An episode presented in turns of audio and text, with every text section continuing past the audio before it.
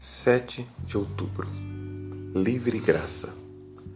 Mas, pela graça de Deus, sou o que sou. E a sua graça, que me foi concedida, não se tornou vã. Antes, trabalhei muito mais do que todos eles.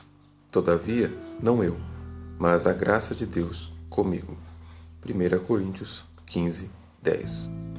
A graça de Deus em conceder esse presente é mais livre Deus não tinha obrigação alguma de concedê-la.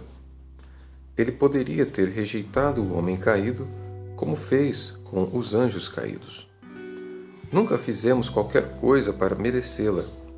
Foi dada enquanto ainda éramos inimigos e antes de havermos nos arrependido. Partiu do amor de Deus, que não via em nós excelência para atraí-la, e sem expectativa de jamais receber retribuição por ela e é por mera graça que os benefícios de Cristo são aplicados a umas e outras pessoas específicas.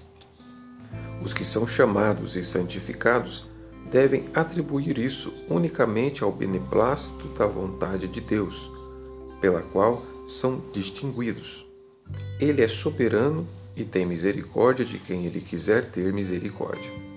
Deus é soberano e tem misericórdia de quem ele quiser ter misericórdia. Devocionais de Jonathan Edwards.